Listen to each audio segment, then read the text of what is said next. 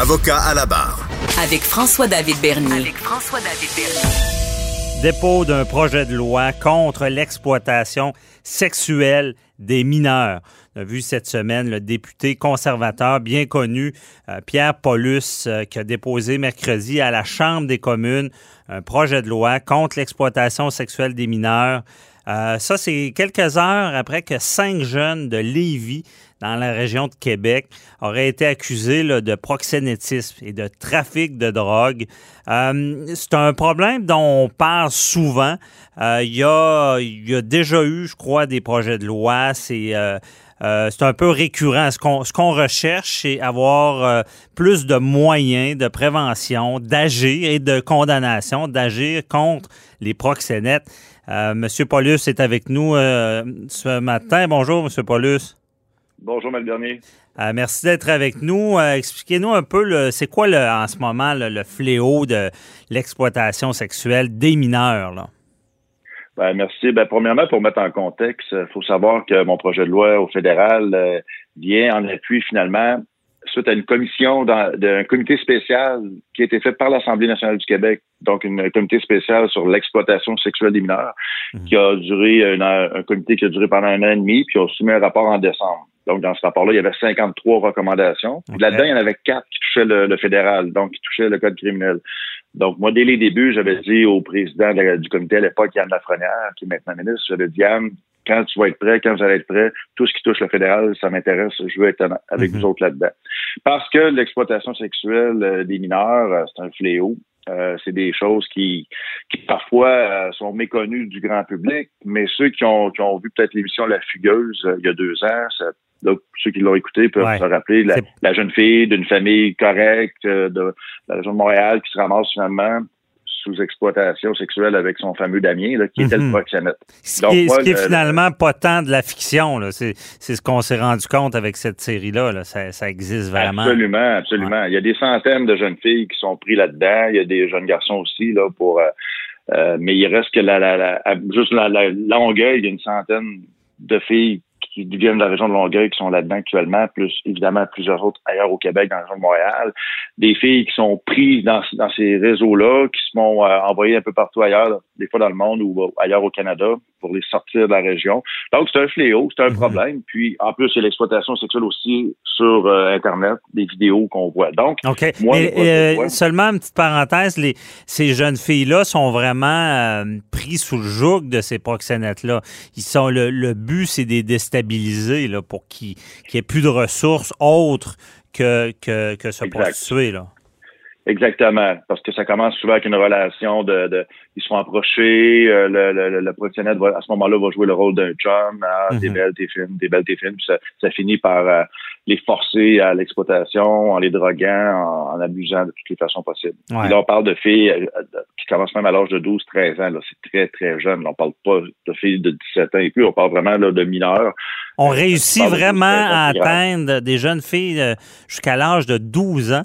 Euh, est-ce qu'on est-ce qu'on profite euh, de on va aller les proxénètes se tiennent proches des écoles pour ce faire?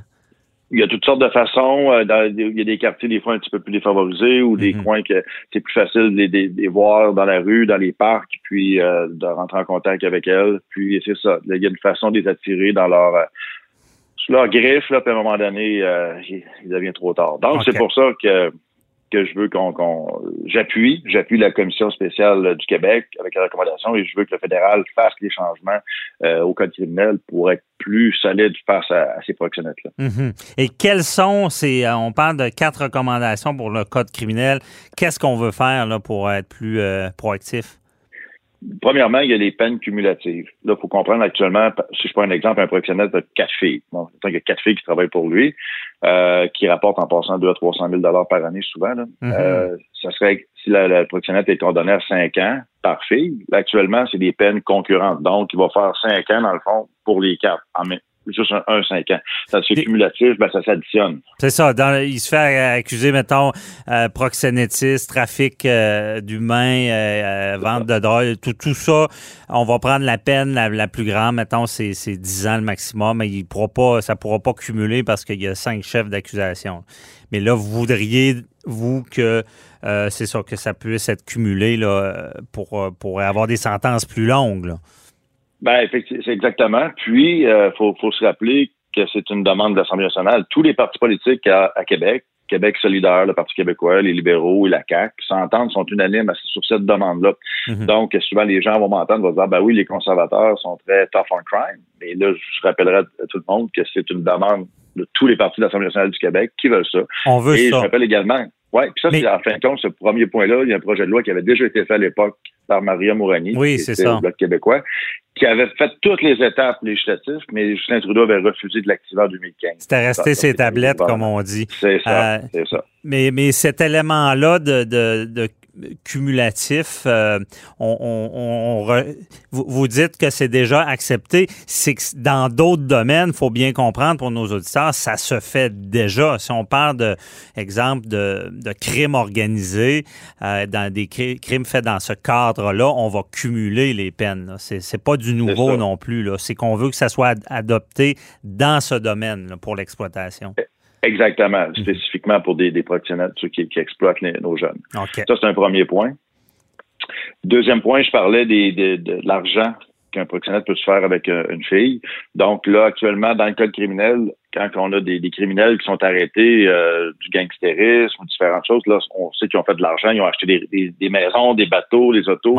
Actuellement, on peut saisir ces choses-là. Mais là, les proxénètes, actuellement, il n'y a aucun moyen légal. Donc, mon projet de loi permettrait de saisir les biens. Donc, quelqu'un s'est fait de l'argent sur le dos d'une jeune fille, ben, on pouvait saisir sa maison, son, condo. Comme dans le crime organisé, encore une fois. Là. Exactement, même principe que ça. Donc, pouvoir intervenir là, sur, sur le frapper ou il y a, le, pouvoir les condamner, mais aussi frapper sur le, sur le portefeuille pour, pour euh, leur enlever leurs moyens, en quelque sorte. Là. Ben, c'est en plein ça. Puis aussi, c'est de dire, euh, lorsque s'il fait une peine de 5 ans, par exemple, en sortant de prison, qu'il ne se ramasse pas que que ouais. pas manquer de maison d'un million là puis qu'ils se foutent tout le monde. Ils, reviennent, ils, reviennent, euh, ils reviennent puis ils recommencent. Ils ont des moyens pour se faire. On comprend ben, bien ça. Ouais. Exact. Mhm. Troisième le point, c'est d'enlever les enquêtes préliminaires. Ça, quand une jeune fille décide de porter plainte, elle doit témoigner à la police. Mais après ça, lorsqu'il y a un procès, actuellement, on demande de retourner, d'aller en cours pour l'enquête préliminaire. Et ça, c'est très traumatisant. Pense à une fille de 15-16 ans qui est traumatisé, qui a peur, là, le projet de loi fera en sorte qu'on enlèverait cette obligation-là pour une victime d'aller en cours, euh, être obligé de raconter son histoire à nouveau. Ça mhm. permettrait aussi d'accélérer le processus. Ça évite, c'est ça, c'est la difficulté de tous ces victimes-là. Les proxénètes ont souvent cette emprise et là, euh, ils doivent non seulement subir un procès, mais l'enquête préliminaire. Et M. Paulus, ça se fait aussi, il peut y avoir déjà des accusations directes, mais c'est dans des circonstances euh, exceptionnelles. Là, ce qu'on veut, c'est que ça soit balisé en quelque sorte, qu'on sache d'avance qu'il n'y aura pas l'enquête préliminaire. C'est ça. OK. Pour permettre plus de flexibilité aussi, puis d'enlever le traumatisme surtout euh, aux victimes. Ah, effectivement.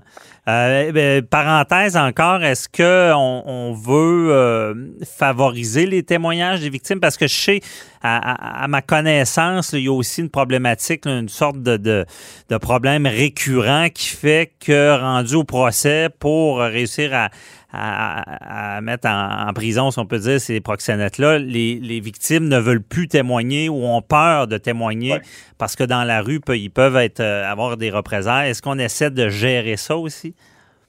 Ben, ça fait partie de l'ensemble des recommandations du rapport. C'est sûr qu'il y a un volet qui va relever plus des, des euh, la prévention, de l'aide, le support qui va être donné aux victimes, qui va venir via le gouvernement du Québec. Euh, dans le projet de loi, dans les 53 recommandations, il y en a la plupart sont gérées par le Québec. Mhm. Donc, moi, au niveau fédéral, c'est vraiment de, de, de, m'assurer qu'au niveau du code criminel, les éléments sont, sont changés pour faciliter le travail de tout le monde après. Là. OK, je comprends. Puis le dernier point, le quatrième point, oui. Oui, allez-y.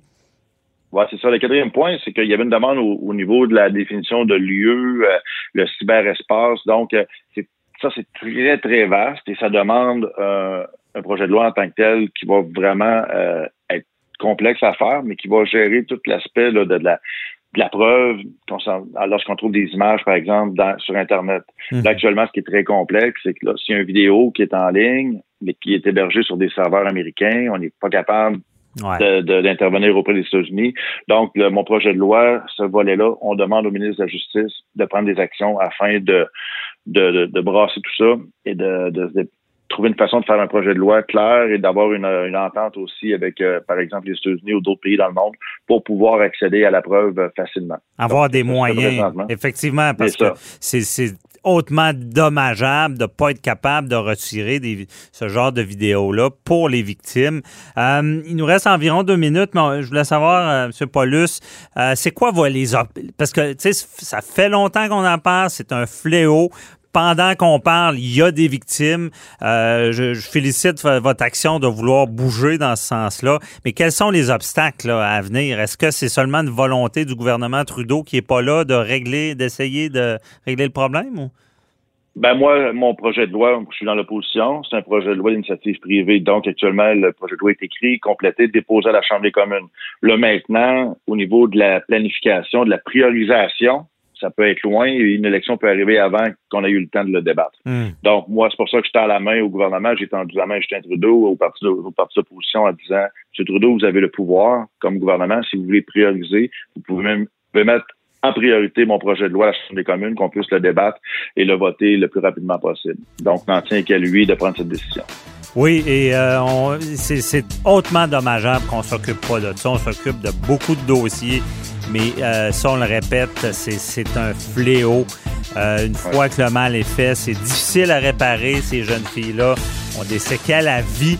Euh, on peut, c'est des tueurs d'âmes, on se cachera pas. Donc, on, souhaite, Monsieur Police, on, félicite votre action là-dedans. bon courage pour le reste. On, souhaite que le gouvernement priorise ce dossier-là. Merci beaucoup. Merci, M. Dernier. Bonne journée. Bye bye. Bonjour. Merci.